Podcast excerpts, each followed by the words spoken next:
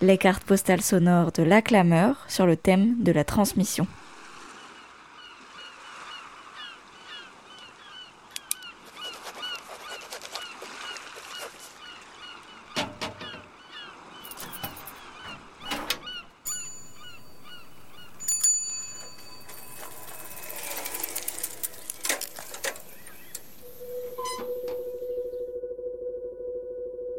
Je suis assise dans ma chambre, en train de rêvasser sur mon lit, et je pense à ma sœur.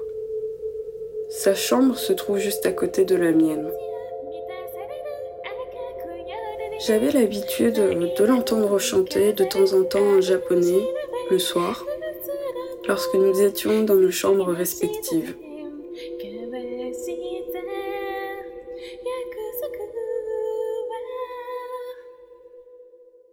Ma sœur avec qui je partageais beaucoup de choses, même si je ne la comprenais pas toujours. Elle me faisait découvrir des nouveaux mangas, des nouvelles lectures, puis je lui faisais euh, part de mes nouvelles découvertes culturelles, et on jouait de temps en temps ensemble aux jeux vidéo.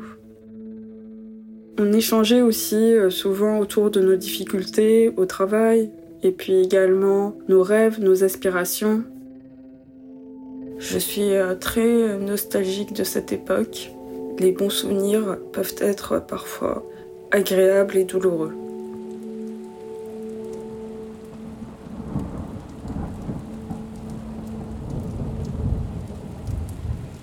Tout est arrivé très vite, puis le choc et l'incompréhension qui m'ont traversé.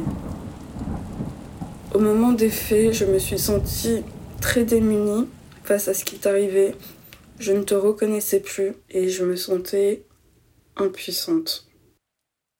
Aujourd'hui, quand je me refais le film des événements, j'ai vraiment ressenti ce que voulait dire perdre quelqu'un.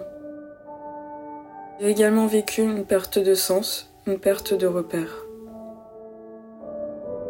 Aujourd'hui, ma vie a repris et cela s'est acté par un nouveau départ dans une nouvelle ville dans un nouveau pays.